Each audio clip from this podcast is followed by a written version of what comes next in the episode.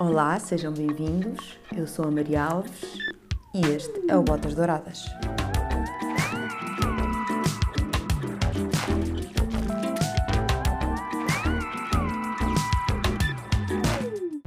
Bom, eu não sei quanto tempo seria suposto ter esta breve apresentação. Uh, seja como for, isto ficará sempre aquém para apresentar um mamífero tão complexo como é Fernando Alvim. Será mesmo um dos mamíferos mais complexos e fascinantes da pós-modernidade. Uh, mas ao que sei, tudo começou em Mafamude, onde nasceu Fernando Alvim, na altura ainda bebê, como convém, e, e isto nascer foi mesmo ali a seguir ao 25 de Abril, o que deixou logo também antever o seu caráter. Uh, Fernando Alvim só podia ter nascido em liberdade. Se tivesse nascido antes, mesmo que fosse uns dias antes, Fernando Alvim não seria com certeza Fernando Alvim. Seria hoje um, não sei, um trabalhador genérico na área dos seguros. Uh, portanto, tivemos todos muita sorte. Uns dias antes, e Fernando Alvim, como o conhecemos hoje, não existiria. Entretanto, o Fernando Alvim cresce um bocadito e apaixona-se pela rádio. Uh, e dão-se muito bem, são ainda hoje um dos casais mais felizes e carismáticos do nosso país. Talvez apenas Ramalhianes e a sua esposa, Manuela, cheguem aos pés. Depois, pá, meteu-se à televisão, desatou a organizar eventos, uh, eventos que um dia serão estudados por arqueólogos e antropólogos. Lançou revistas, escreveu livros, uh, meteu muitos discos, misturando músicas que nunca mais serão misturadas em lado nenhum no mundo. E, acima de tudo, continua a ter mil ideias. Alvin é essencialmente sinónimo de ideias. Na verdade, mais do que ideias, serão sonhos. Alvin é sinónimo de sonhos. É claramente um sonhador. Há muito que acho que Alvin merecia ser clonado, ser a nossa ovelha Dolly, mas provavelmente o máximo que vamos conseguir é que seja embalsamado, eh, porque infelizmente ainda vivemos num mundo cruel. E é uma boa bitola, um bom barómetro. Quando quiserem saber se ainda vivem num mundo cruel, tentem perceber se é um mundo que sente necessidade de clonar Fernando Alvim. Se não sentir, é um, é um mundo cruel pela apresentação, esta do Pedro Santos. Um amigo, não é? Para quem não sabe, é, o, é o busto do Bruno Aleixo, não é? Sim. Teu grande amigo. Sim, sim. Aliás, são os dois. De onde é que começou essa amizade? Começou por causa do Moreira. O Moreira uh, conheceu-me através de uma mentira dele, que ele criou, um, com um agente que ele tinha e um estudo que eles estavam a fazer uh, supostamente para a Universidade de Coimbra, mas, na verdade, a única coisa que eles queriam fazer era chegar ao Nuno Artur Silva, que eles sabiam ser meu amigo das produções fictícias. E logo nessa tarde, ele veio Moreira e toda a sua entourage às produções fictícias ao Nuno Artur Silva. Portanto, eles rapidamente conseguiram, não? porque sabiam que ele seria uma presa fácil para as suas garras.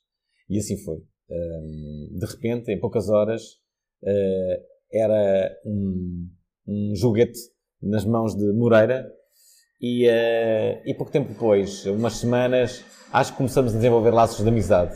Rimo bastante pela forma uh, cafajeste com que. Uh, e ardilosa com que ensinaram tudo aquilo, mas depois percebi que um, a mentira também faz parte do, do seu humor. É uma arma de arremesso que eles usam na, bem. E, uh, e eu próprio depois de, de, começar a conviver com eles, percebo que a mentira pode ser, ou pelo menos um, eu gosto muito de usar a mentira a, a, favor do humor. Se servir para, para que a pessoa ria. É, é, é raro eu mentir a sério. Agora que penso nisso, nem sequer me estou a lembrar quando é que terei eh, mentido a sério pela última vez. Deve ter sido para me tentar safar de alguma coisa. Normalmente é sempre essa, as pessoas também mentem muito por causa disso, não é? É triste quando uh, uh, se mente é? sem necessidade nenhuma. Sim.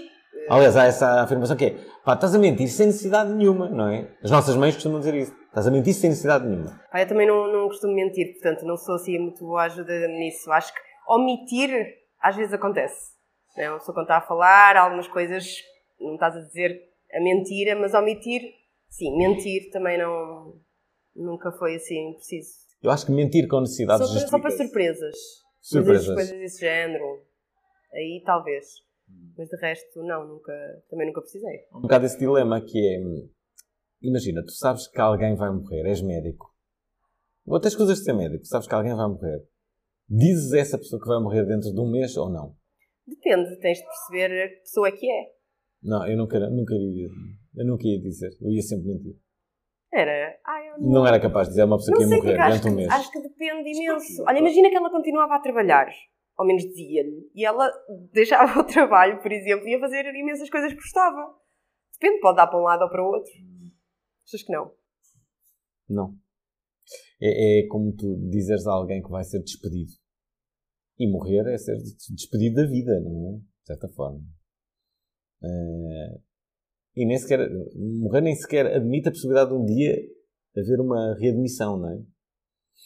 E uh, imagina que tu vais ser despedido. O teu patrão diz assim: Olha, é só para lhe dizer que daqui a três meses está a ver ali aquele buraco, é para ali que vai. Como é que vai ser a tua vida durante aqueles três meses? Na verdade é assim que funciona. Eles têm de dar X tempo de, de, de antecedência. Não Sim. dizem estás despedido e vais no dia a seguir. Portanto, já é assim. Há cada vez mais empresas que, que... Porque a cena de dar mais tempo, o que, o que acontece é a empresa... Hum, eu espero não estar aqui a cometer nenhum engano, mas a empresa tem que, uh, tem que dar-te um número de meses, não é? Sim. E pagar-te, é? E no fundo, ok, também tens de estar ali uns meses e tal. E um, eu já estou a contar isto mal, não deve ser bem assim. Mas a verdade é que há muitas empresas que, quando te despedem, na altura em que te chamam ao teu gabinete, e nessa altura há alguém que vai logo ao teu computador tirar os códigos e não sei o quê para tu não poderes mexer nele a seguir. Ah, Porque há muitas pessoas que, que se querem vingar de. de, de ficam transtornadas com, com, com o facto de perderem o emprego e querem de alguma forma prejudicar a empresa e podem levar todos os dados que estão no computador, eh, podem fazer muitas coisas. Sim. E há muitas empresas que já têm esse, esse, essa. sabem sim, que isso mas... é possível e fazem isso. Sim, depende do nível da empresa, não é? Mas, sim. Da confidencialidade do que é que é, não é? Do que é que envolve. Fui despedido uma única vez, aos 17 anos. Então? Foi, foi, foi na rádio? Foi traumático, foi na rádio. Qual? Foi Rádio Press? Não, era uma rádio local. Ok. E na verdade, eh, quando, quando, quando isso aconteceu. O que é que fizeste? Uh, não, aquilo, eu não fiz nada. Não sou, não sou assim muito. Tive uma discussão, tive uma discussão tremenda uh, com, com, lá com o diretor da rádio. E depois dessa discussão, era óbvio que ele ia fazer alguma coisa. Só que ele fez aquilo com requintes de malvadez. E uh, eu disse: então, olha, o quiseres, tipo, eu vou-me embora, já que, não, já, não, já que não me compreendes. Eu tinha 16, 17 anos. Uh, acho que já estava a despontar para, um, para uma. Sei lá, sem ser pretencioso. Uh, acho que, que eu já, já, tinha ali uma linha que eu sabia que ia crescer bastante. Aliás, depois de sair dessa rádio, nunca mais parei. É incrível.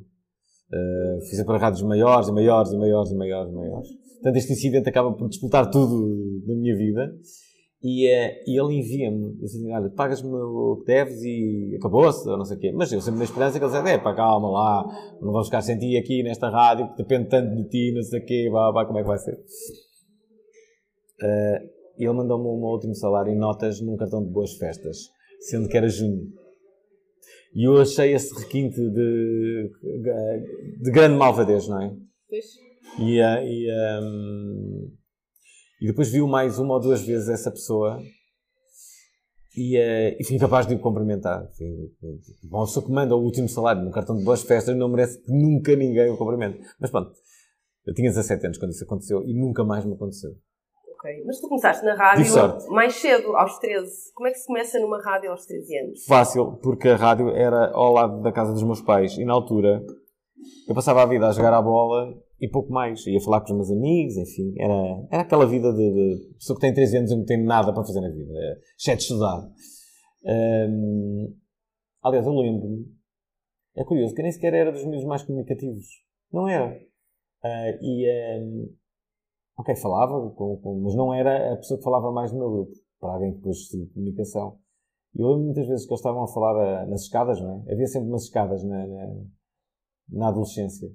Então lá estávamos nós, nessas escadas, e, uh, e eu muitas vezes ficava assim, pessoal, porquê é que vocês estão aí a falar há tanto tempo se nós podíamos ir jogar à bola? Que é tipo, para mim era uma perda absoluta de tempo as pessoas estarem a falar.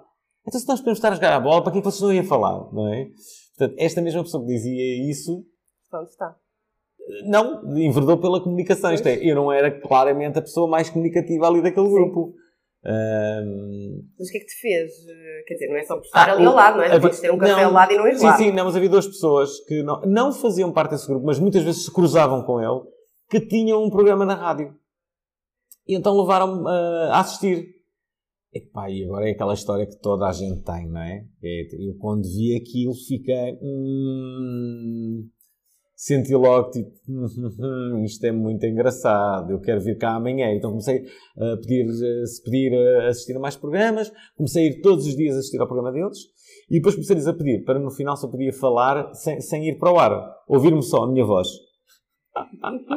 daí a fazer programas de rádio em casa em cassetes, daí a criar e fabular coisas. E, hum, e muito rapidamente, aos 13 anos, eh, como eu ia sempre à rádio, como faltava muita gente, que aquilo, ninguém, ninguém recebia dinheiro, portanto, a, a, a constante maior de, naquela estação era pessoas faltarem. E imagina quem é que estava lá sempre. Eu, uh, que tinha 13 anos. Portanto, comecei a dizer o sinal horário, uh, a fazer pescados, a ir buscar cafés e cervejas para o pessoal. Era uma altura que toda a gente bebia cerveja. A trabalhar, entenda-se. E, uh, e então passava a vida a fazer isso. Começaram a faltar pessoas, e eu comecei a assegurar alguns horários, a fazer o horário deles. Dizia as horas e pouco mais. Depois comecei a ouvir uh, cada vez mais rádio, a perceber como é que os outros faziam, aqueles que já aprendiam ao estar lá. Uh, comecei a ser assistente. E aos 13 anos há um programa infantil.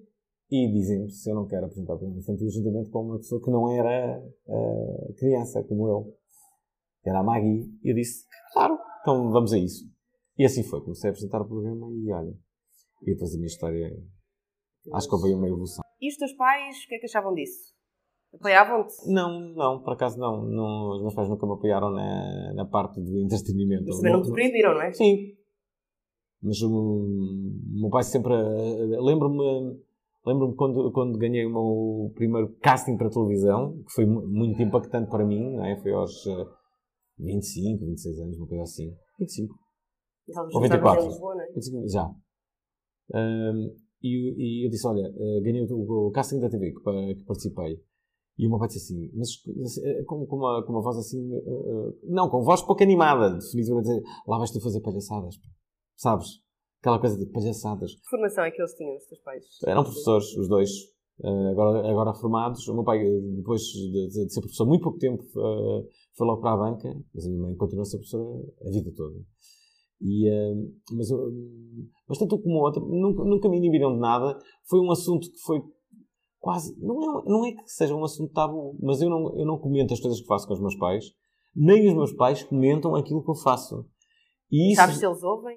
Não faço ideia. Não imagino. Nem nunca tiveste curiosidade? Não, nunca tive curiosidade.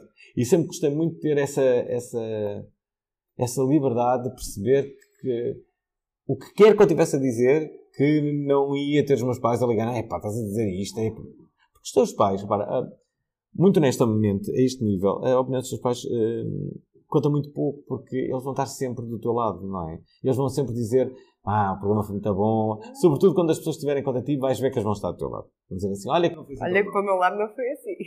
Mas era que os meus pais, eu acho que tenho a certeza que seria assim. E a minha mãe, então, fica sempre aflita que eu possa dizer alguma coisa que as pessoas não gostem e que depois uh, seja uma tortura.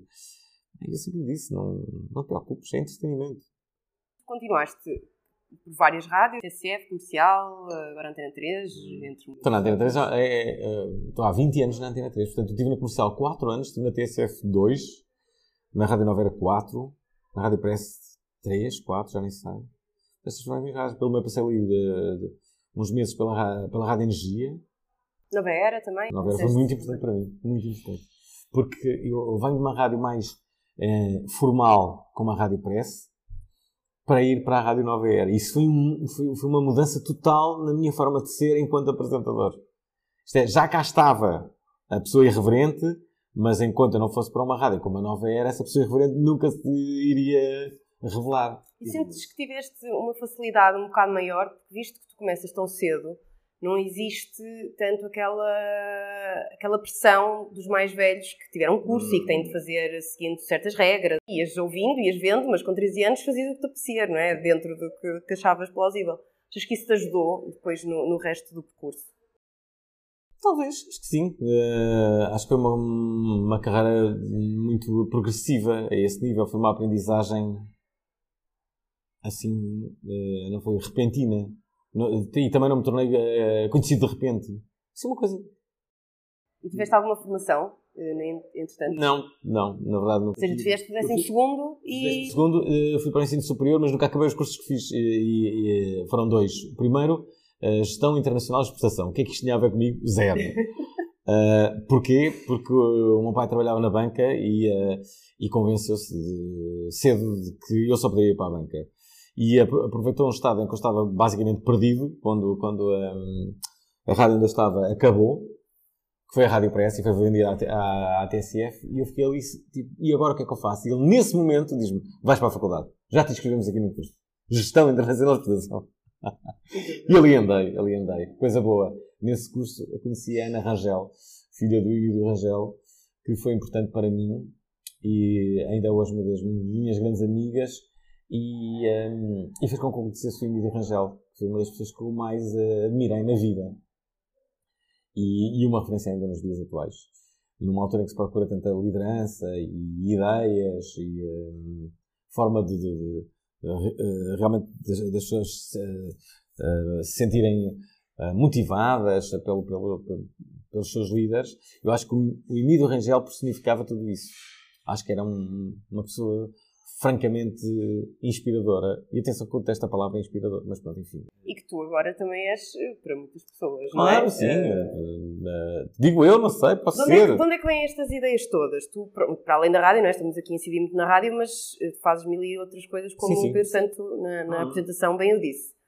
Como é que surge estas, estas sei, ideias e e, e, não é só as ideias, porque as ideias é mais a concretização das ideias. Como é que certo. consegues chegar e. e, e consigo, não, consigo não me importando não ganhar dinheiro com elas, ou porque o, o tempo que eu invisto nelas uh, podia estar a investir em coisas que realmente me dessem uh, dinheiro visível. Uh, mas o prazer que eu, uh, que eu, tenho com elas, e também, repare-se, não sejamos ingênuos estas ideias também, para além da realização pessoal, também me dão branding pessoal. Também é importante. E esse branding pessoal também se pode traduzir depois em outras oportunidades, até profissionais. Eh, eu acredito que as pessoas, quando me contratam para apresentar um evento, eh, para, para fazer um filme, para uma empresa, querem que esse Alvin irreverente e idiota ali apareça. Não querem um Alvin certinho e de rixinho ao lado. Não estão à espera disso. Eh, e isso é bom. Acho que tem a ver com isso. Agora, as ideias aparecem muitas vezes no decurso de conversas. Sempre. Normalmente é quando as, as pessoas estão a, a, falar comigo e tal, e a minha cabeça vai e começa e eu chego à ideia. E costumas depois concretizar sozinho ou costumas juntar algumas pessoas? Eh, às vezes junto, outras vezes não. Tenho muitas ideias. Muitas ideias mesmo. E, uma, é, uma, uma, delas, uma delas pronto, eh, não, não nesse nível, se calhar, hum. que eu achei muito boa, que foi mudar o nome da ilha terceira para primeira, não é? Ah, pois, por exemplo. Essa, um... Onde é que viste essa? Numa apresentação Foi numa apresentação uh, é. que fizeste lá. Pois foi. E essa foi a, a, primeira ideia. Teve outras, mas eu gostei dessa. E gostei também da, da, da caixa negra das pessoas. Ah, sim. Essa, essa era boa também. Pois era, as pessoas deviam ter uma. Para mim era ótimo, porque olha, a minha memória é péssima e era uma coisa que eu, eu gostava que até existisse no momento, não é? Como se eu pensa andar para trás e agora deixa-me ver esta parte que aconteceu Era mesmo. Ótimo. Era muito bom. Na, na série Black Mirror fizeram uma, Sim, um episódio. Eu adorava essa série, exato, Também, eu dizia adorava. isso, não é? Eu acho que no futuro, eu estou sempre a pensar no futuro. Acho que sou um grupo do futuro. O futuro, o futuro é muito excitante e eu tenho zero interesse no passado. Apenas isso só porque não posso modificá-lo, não é? Quando muito posso compreendê-lo, mas modificá-lo não posso. E o futuro, eu posso ainda modificá-lo. Eu posso Sim, eu, também eu... prefiro, mas é um bocado triste às vezes querer saber o que aconteceu e. Mas para, tu podes. Com aquilo que fazes no, no, no presente, agora parece que estamos a ter uma daquelas conversas de, eh, motivacionais, sabes? Tu, tu és capaz, tu consegues. Não, por favor. Um, mas eu acho que,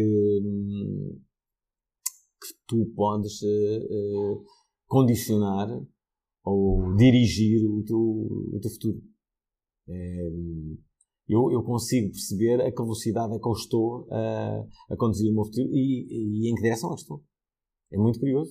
Mesmo que me obriguem essa direção, que às vezes a vida obriga-te a ir por uma outra direção. Mas tu sabes qual é a direção que vais seguir. E, e é, olha, eu posso dizer que no, no agora quando da pandemia, eu tive que rever toda a minha vida, porque de repente, eu, o que é que eu fazia? Uh, fazia rádio, fazia televisão, tinha um programa na RTP1, tinha um programa na Antena 3, fazia apresentações e depois tinha as minhas ideias e os meus eventos. É? Mas uh, passava música. Com a pandemia, fiquei sem muitas de, uh, destas coisas. E eu tive que dizer, mas agora vou fazer o quê? Eu, eu de repente só fazia rádio. Essa é que é a verdade. E eu tenho uma equipa de quatro pessoas ainda que dependem de mim e que eu gosto muito e que quero ter sempre ao meu lado. E portanto, eu tive que arranjar muito rapidamente forma de, de arranjar outras, eh, outras maneiras de, de... Olha, virei muito para as empresas. Uh, enquanto uh, toda a gente no confinamento estava a pensar um pouco na sua vida, eu estava a fazer pela minha e comecei a ter reuniões e reuniões e reuniões e reuniões Todos os dias tinha oito, nove reuniões com empresas para vender uh, filmes para as empresas, podcasts, ideias várias, porque tenho sempre muitas ideias, não é? Ideias várias de animação das empresas. E a verdade é que a animação de, de olha, dos natais das empresas e, um, e a verdade é que eram sempre muitas reuniões. No início parece que aquilo não estava a dar em nada. Parece que ok, as reuniões, há, há, há a célebre reunião portuguesa, a reunião portuguesa, uma reunião, as reuniões em Portugal correm sempre muito bem. Sais sempre das reuniões a dizer, pá, isto foi incrível, isto vão ser daqui grandes coisas, mas depois não, ninguém faz nada. Aquilo depois há sempre ali um problema e tal, e não sei o quê, e depois encrava sempre onde? Na parte do, do, do orçamento, não é? Tá, afinal, não temos, não podemos avançar porque. E, e assim me estava a parecer que também ia acontecer, mas não. De repente, sei lá, não sei, um, dois meses, uma coisa assim, começaram a aparecer trabalhos. Até os dias atuais. O, o, uh, há, uma, há uma frase na lista do, do, do, do, País das Maravilhas, que acho, acho que é o Chipleiro Louco, que apanha uh, a Alice a correr numa daquelas rodas dos ratinhos. Sim. E, uh, e diz assim: Oh, Alice, tu, mas se estás aí, tu, tu, ou estás aí a correr, não vais a lado nenhum. E, e Alice disse, pois é, mas é que se parar fico para trás.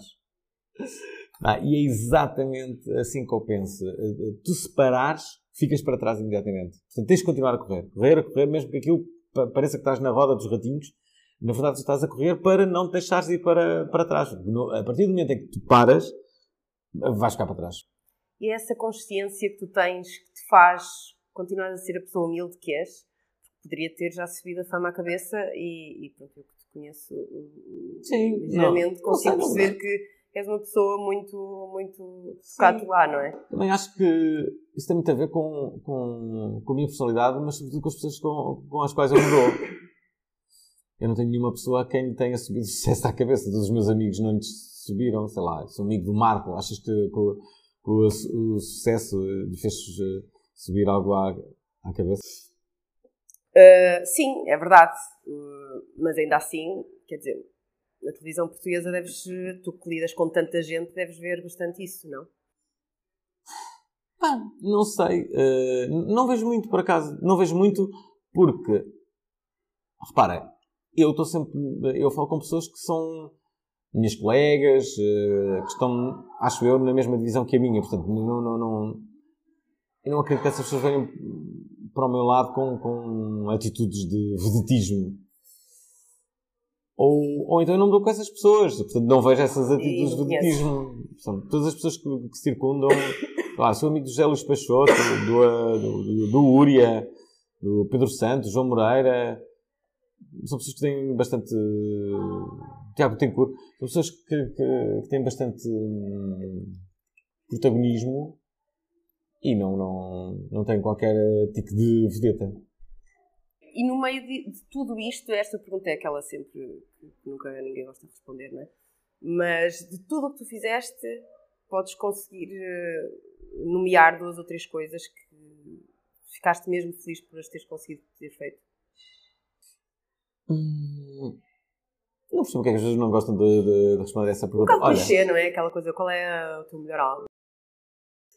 Eh, eu acho que foram eh, muitas das ideias disparatadas que de repente, sei lá, ainda esta semana alguém mandou uma, uma pergunta do, do. Ah, já sei! no, no, na edição, não sei se é deste ano, acho que é deste ano, do Trivial Pursuit, há uma, há uma pergunta sobre os monstros do ano.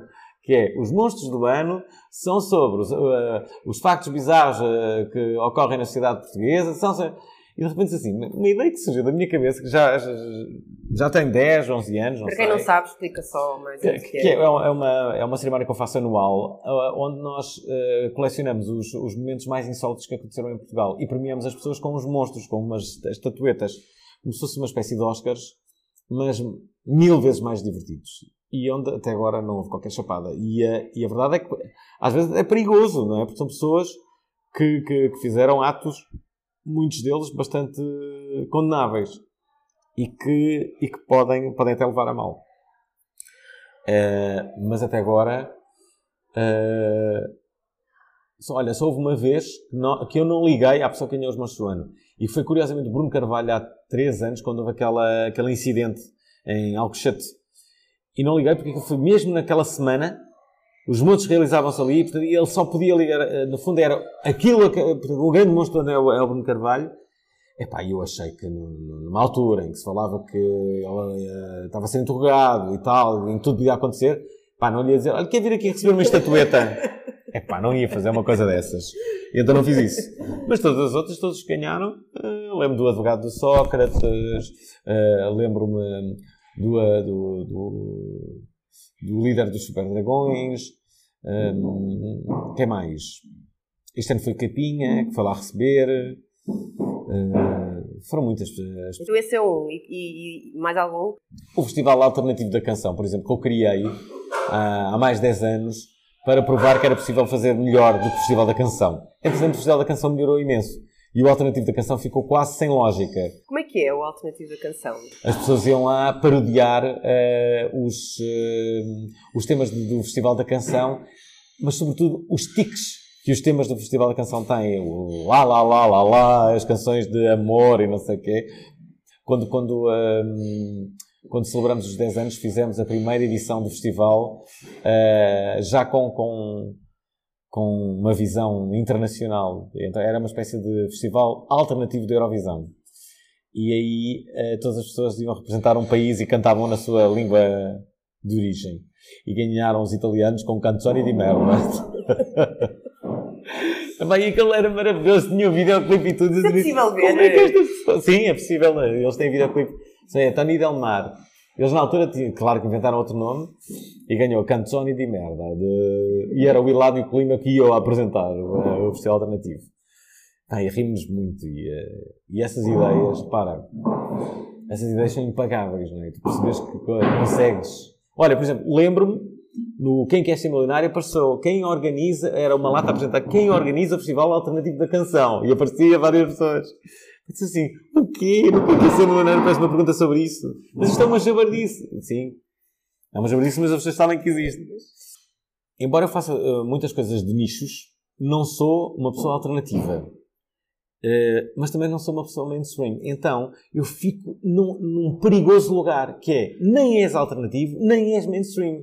Portanto, Perigoso? Não acho que seja perigoso? Então Olha, é bom. eh, eu acho que às vezes pode ser perigoso.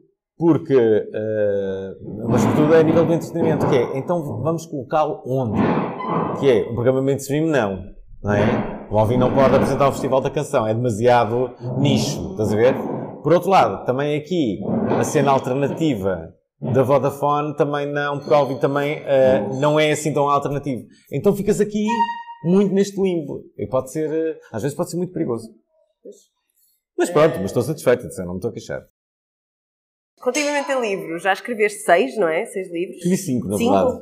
Só que os meus livros são, são na verdade, todos os meus livros são um- uma, uma coletânea das crónicas que eu vou escrevendo na imprensa. A partir do momento em que eu deixei de escrever na imprensa, eu deixei de lançar livros eh, de uma forma regular. E ah, o exercício da escrita, das duas uma, ou eu sou obrigado a fazê-la, ou então não escrevo. Então eu basicamente fico sem escrever durante muito tempo. Onde vou escrevendo é nas redes sociais, já percebi que sempre que escrevo sobre amor as pessoas adoram e partilham muito. E se eu escrevo sobre outra coisa, já não. Agora se eu escrevo sobre amor, as pessoas adoram. Mas então não, eu não posso ter sempre a escrever sobre amor. Mas gostas de perguntar a todas as pessoas: uh, Olá, tudo bem? Estão apaixonadas, não é? Adoro, adoro, adoro. Estou sempre, estou, estou sempre a fazer. Porque é uma provocação, não é? Uh, e, e sei lá, esta, esta semana uh, escrevi um texto nas minhas redes sociais sobre o que se passou no, no, nos Oscars de Hollywood e de repente percebi que o meu post tinha sido dos mais lidos em Portugal, é verdade. Uh, e eu fiquei muito orgulhoso com isso. Assim, o quê? Mas eu acordei, escrevi uma coisa. Toda a gente leu aquilo. Foi, pá, realmente, nem eu estava à espera. Tu estás a escrever aquilo com uma, uma leveza tal, não estás à espera.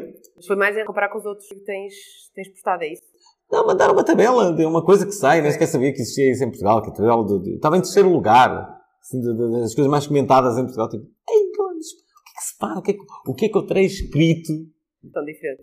De tão diferente. Eu acho que é uma coisa com, com, com tão normal até. No fundo, o que eu, disse é que uh, uh, uh, aquele estalo do Will Smith um, normalizava e legitimava uma agressão. É? Claro. Mas é, é impressionante perceberes como há tantas pessoas que acharam aquilo perfeitamente normal e muito bem. E há muitas pessoas que estão a ouvir isto e estão a dizer muito bem, eu acho muito Não sei, não sei como, porque eu, pelo menos, das poucas pessoas que, que me rodeiam, foi toda a gente a, a criticar. É, mas... mas... pronto, o Mac é, se calhar é mais estrito, não é? Então... É, é, é curioso que as redes sociais vieram trazer-nos uma realidade, olha, como a pandemia nos veio, nos veio esclarecer também. Pessoas que tu, que tu gostas ou que gostavas, e depois de repente eram negacionistas, dizer assim: Ah, peraí, aquela pessoa é negacionista? Como assim? Mas ele estava do lado das pessoas que acreditavam na ciência, agora já não. Uh, e, e, e, o mesmo se passa com isto. Uh, sei ainda ontem me disseram que a Maria Ribeiro, que é uma, uma, uma cronista brasileira que eu, que muito prezo, que estava a favor da chapada do Will Smith. Eu disse, quem é Maria Ribeiro? Que eu interessante, que eu conheço tão bem, que leio os livros dela, que tô... ela, é tão, ela é tão fixe. Como é que de repente. É? Ah, sim, sim. Agora, é verdade que nos surpreendem, estou a dizer isto, as pessoas têm todo o direito a ter uma opinião diferente da minha. Portanto, não é por terem uma, uma opinião diferente da minha, agora parece-me que estou a dizer. Agora vou dizer, é, ok, tem uma opinião diferente da minha, já não gosto da pessoa. Ok. Não concordamos desta vez? Sim. Se calhar concordamos Sim, para a próxima. Sim, há temas e temas, não é? Sim. Mas acho que este aqui é um bocado. Sim, alguém que concorda com uma agressão. Sim. Antes de irmos aqui para as perguntas mais rápidas, como é que se chega a uma prova oral passado 20 anos? Olha, é um feito, sabes, de muitos programas que, que é tenham... é, possível que existam, não sei, o Bola Branca, os programas da manhã. Há muitos, não sei, não faço ah, ideia sim, agora com o mesmo... Só com a, mesma, com a mesma equipa. Bem, também não é a mesma equipa. Só, pois há é, um, há um ser...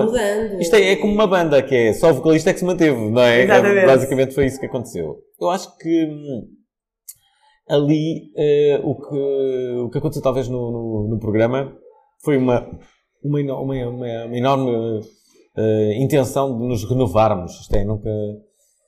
Lá, novos jingles, um, olha, novas equipas uh, também. Acho que houve sempre essa, essa ideia. E acho que chegamos 20 anos depois com uma frescura que normalmente não está associado a um programa que já tem 20 anos. E eu acho que, que, que soamos a fresco na mesma e por isso é que temos tantas pessoas que, que, que nos ouvem. E, um, e a verdade é que todas as semanas eu tenho novas ideias para, para, para o programa. Uh, há coisas que, que nós repetimos, há sítios, há eventos, sei lá. Olha, ainda hoje, no dia em que estamos a falar, fui à Futuralia, que é uma coisa que eu vou todos os anos à Futuralia, porque porque aquilo é a maior concentração de, de, de jovens uh, que, talvez depois do Sudoeste, não sei, mas, mas claramente estão ali os jovens todos de várias escolas, várias localidades. Pá, aquilo é demais, é demais perceber o que é que vai na cabeça deles, o que é que. Eles, eles, fazem. eles vão lá ver que cursos é que existem, que saídas ah, profissionais é que existem, estão todas lá, as escolas estão todas lá. E vão lá também para se divertirem, não é? E pá, e é demais, é demais. Aquilo é. E uma, uma das. Uh, uma das cenas que, que, que, eu sempre tive, que é uma das características que, que sempre me deu muito jeito de ter, é, é de repórter. Eu gosto muito de ser repórter. E a, minha carreira na rádio começou justamente por ser repórter. Entenda-se, quando eu vim para, para, para a comercial, a minha carreira não começou aí. Mas comecei, já na Rádio Nova Era era muito aproveitado enquanto repórter e na Rádio Comercial fui aproveitado também enquanto repórter.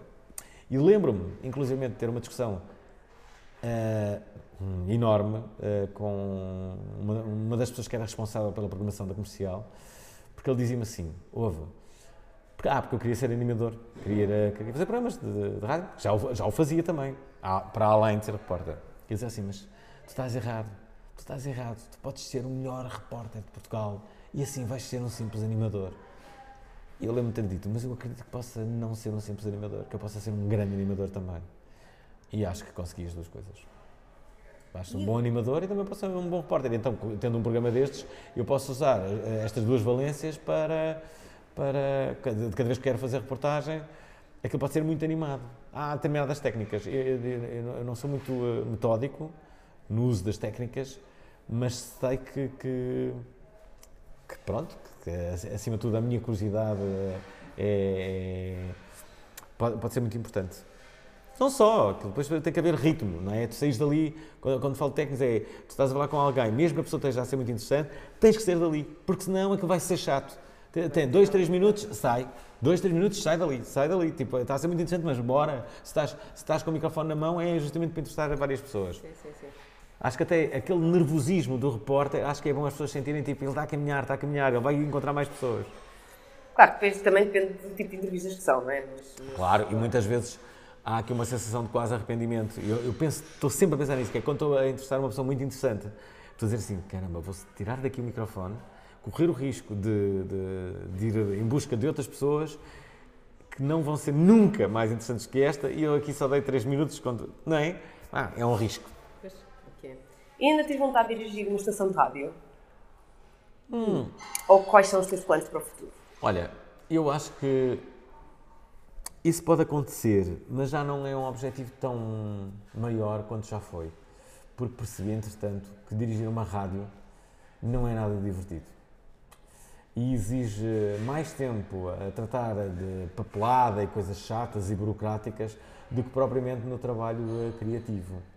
E é aí que eu quero estar, é no trabalho criativo, das ideias, de tornar as coisas mais apelativas, uma linguagem de maior proximidade, menos formal do que o costume é aí como movo. E uh, não quer dizer que se não houvesse uma proposta nesse sentido, uh, em, em, em, que eu pudesse construir algo de novo e que, e que pudesse ser uh, de facto diferente do habitual, eu não, não, não aceitasse.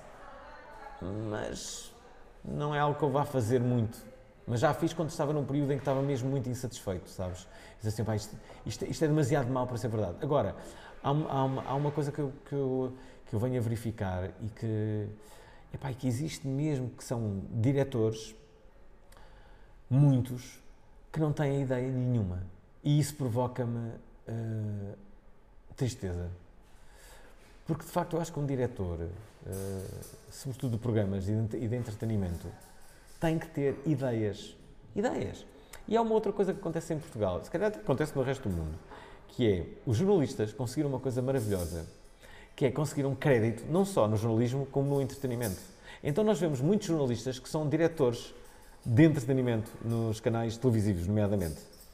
Agora imagina que isto acontecia, que, portanto, nós entertainers permitimos que um jornalista seja o nosso diretor, sem problema. Portanto, um jornalista que não tem qualquer tipo de conhecimento de entretenimento vem dirigir entertainers. No entanto, imagina que eu Fernando Alvim, entertainer, ia dirigir uma redação. Sabes o que é que acontecia? Eu acho que se demitiam em bloco todas as redações. Era? Era. Então, vamos, imagina que o José Figueiras vai ser diretor da redação da RTP, de jornalismo. Não é? O que é que achas que ia acontecer? Quer dizer, um entertainer. Espera aí, um entertainer então vai ser diretor daqui dos do, do jornalistas. Demissão em bloco. Uh, eu acho que o diretor de entretenimento das, das estações, sejam elas de rádio, televisão, sobretudo, deveriam ser entertainers. Porque eles percebem de facto de entretenimento. Porque é a vida deles. Tiveram toda a vida no entretenimento. Eu acho que um bom diretor de entretenimento poderia ser o Júlio Isidro, por exemplo. Alguém com experiência. Ou então alguém mais, uh, uh, mais novo, que, que percebesse ainda de mais de entretenimento. Olha, uma cautela, olha, enfermeira cautela, podia ser diretora de programas. Por que não? A Maria Elisa tinha 30 anos quando foi diretora de programas da RTP. Há quanto tempo nós não temos um diretor novo à série numa, numa, numa televisão? Porque as pessoas de 30 anos não podem ser diretoras de, de coisas? Acho que podem. Aliás, podem e devem. Sou muito a favor disso. Eu acho que já não, olha, eu acho que já não tenho idade para, para dirigir, ser diretor de programas de uma, de uma televisão. Já sou... ter um entusiasmo, não é? Claro. Que, que, uma pessoa mais nova tem e se calhar claro. uma pessoa mais velha já, pronto. Que é, tipo resignado e não sei o quê. E depois também há aquela coisa que é, já tens uma determinada idade, entras num sítio em que sabes que se, tiveres duas ou três ações de, de, de olha, de, de, confronto, confronto em termos de ideologia, que te vais meter problema, vais-te meter em problemas. Se tu tiveres 30 anos, dizes assim, ah, eu sou o ato. Se meterem problemas, se me metem problemas, vou pôr decisão, que ela... Quando tens 50 e tal anos, dizes assim, espera aí, então, mas eu estou a 5 anos da reforma, vou dar cabo da minha vida, vem aqui o Correio da Manhã, vai-me inventar já duas ou três coisas, ou vou dar à estampa cenas que... É, para quê? Ah, deixa de estar assim calminho. E é por isso que depois as coisas não mudam. Porque há este medo, não é? As coisas não mudam por causa disso. Então... Em geral, há este medo para todas as áreas, não é? Não é, não é só esta. Mas, sim, mas o medo, não, para todas as, claro, mas o medo para todas as áreas. Portugal ainda. Move. Sim. Somos, o, o José Gil dizia que, que éramos um país de mansos, não é? Ah, eu acho que as coisas estão a mudar a esse nível, mas, uh, mas sim, mas uh, uh, Portugal é um, é um país, eu acho, na sua essência, não muito conflituoso, e ainda bem, mas às vezes pode, pode ser muito resignado, acho que é o termo. Concordo. Acho que manso é muito forte, mas assim, muito resignados, ok, tudo bem, é? E às vezes não, não, está tudo bem. Olha aqui os nossos amigos espanhóis ao lado. Não é ali em Espanha a coisa funciona de, de, forma diferente. Não está nada tudo bem. As pessoas vão para a rua, gritam, berram e é, é diferente. Bem, com esta, vamos agora passar para as perguntas de resposta um pouco mais rápida. Quem foi essencial para a tua evolução e de que forma é que isso aconteceu? Eu direi três nomes. Uh, Vítor Castro era um dos miúdos que, que, me levou à rádio local, quando tinha 13 anos. E és amigo dele? Sim, ainda sou. Muito interessante. Uh, e, e, agora falamos por Facebook, mas acompanhamos, não é? E, é, ainda esta semana ele comentou um post meu e, e eu vejo o nome dele, Vitor Castro, e digo assim: esta foi a pessoa responsável por eu ter. Fernanda Freitas, eh, ela é o meu Júlio Isidro, foi ela que numa estação local me viu a entrevistar o José Cid e disse: Olha, a Rádio Press está a fazer um casting e eu acho que tu podes uh, perfeitamente ganhá-lo. Uh, e eu fui e venci-o. E, um, ehm, e o Luís Montes, porque é o Luís Montes que, que, que me faz dar um, o salto qualitativo quando eu estou na TSF uh, e vou para a rádio comercial. E muda em absoluta a, a minha vida. Acho que estas três pessoas são absolutamente essenciais. Como é que é uma rotina de um dia teu? É o caos absoluto, total Vou, vou, vou dar-te o meu dia de hoje. Acordei, fui fazer um, um, trabalho para o corte inglês.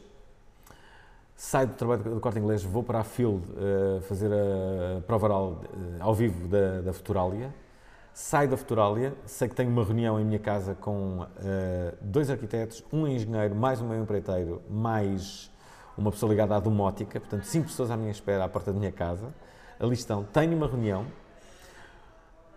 de uma hora, saio dessa reunião, vou para um, um, um almoço profissional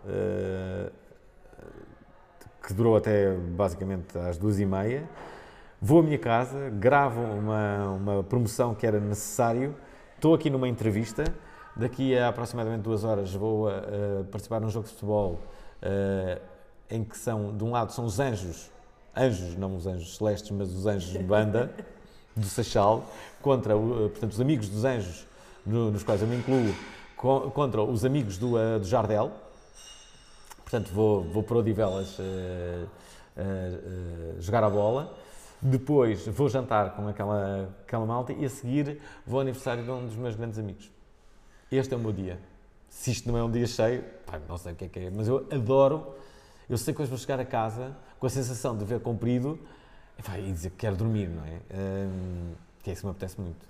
Mas, não agora. Mas a verdade é que, apesar de teres o dia assim tão cheio, e todos os dias, não é? À partida, foi muito fácil combinar contigo esta entrevista. Portanto, Uh, isso denota que, quer dizer, o teu nível de organização também uh, é, é, bastante é, apurado, não é? Há, há, um fator também importante, uh, que é, eu sei que podem subestimar este fator, mas eu tenho mota.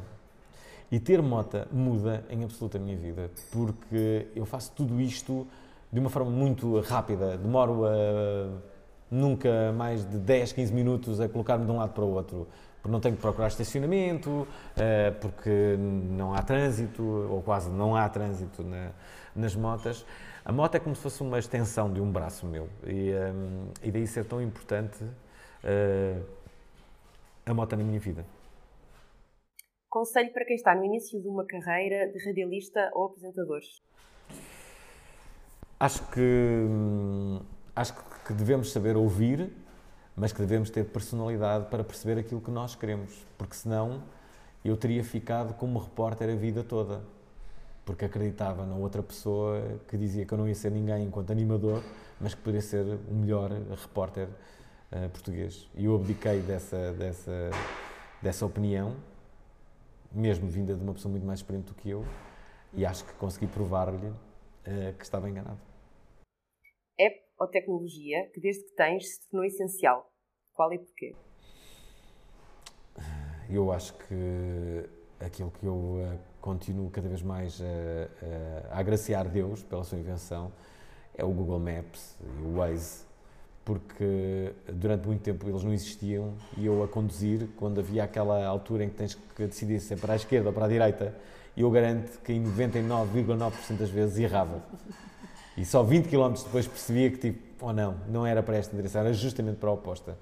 E, uh, e tudo, tudo, aquilo que seja poupar tempo, para mim é absolutamente essencial. Posso dizer que tenho, também tenho carro, mas só de moto, uh, uh, tenho, tenho, tenho duas motas, as duas motas têm via verde, o meu carro tem via verde, que isso tudo me faz poupar muito tempo. As motas fazem poupar muito tempo.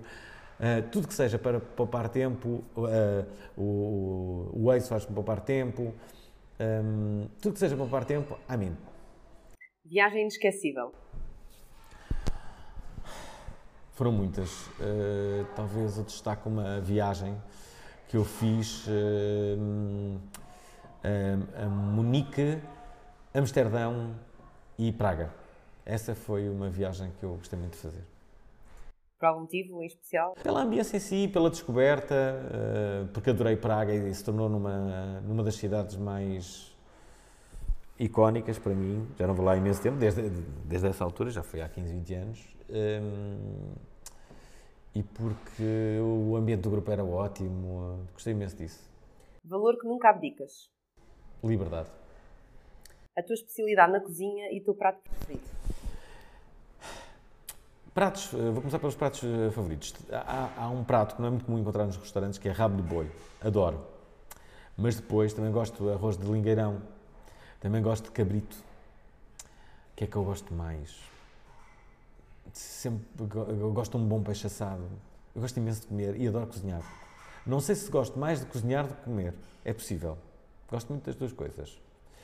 E gosto também de um bom vinho. Uh, ao contrário do, do, que é habitual, eu não me importo nada de gastar uh, bom dinheiro num bom vinho. Os portugueses têm muito uh, aquela coisa de não se importam de gastar dinheiro a, a, comer, mas depois o, o, vinho é, é subestimado. Tipo, ah, não vou dar mais que 5 euros por uma garrafa. E eu dou mais para ter um bom vinho. E a outra pergunta era. Era a tua especialidade na cozinha. Eu diria que é qualquer tipo de assado. Sou muito bom muito bom a fazer peixe assado. Qualquer tipo de peixe, um bom robalo, uma boa. Arroz de garopa, sei fazer. Um, o que é que eu sei fazer mais? Sei fazer frango com cerveja, muito bem. Toda, toda a espécie de arroz. Sei fazer bons risotos. Eu, uh, é uma boa característica que eu tenho e que, que, me é muito útil, porque assim posso estar a jantares em casa sempre quiser, sem que as pessoas saiam dali defraudadas.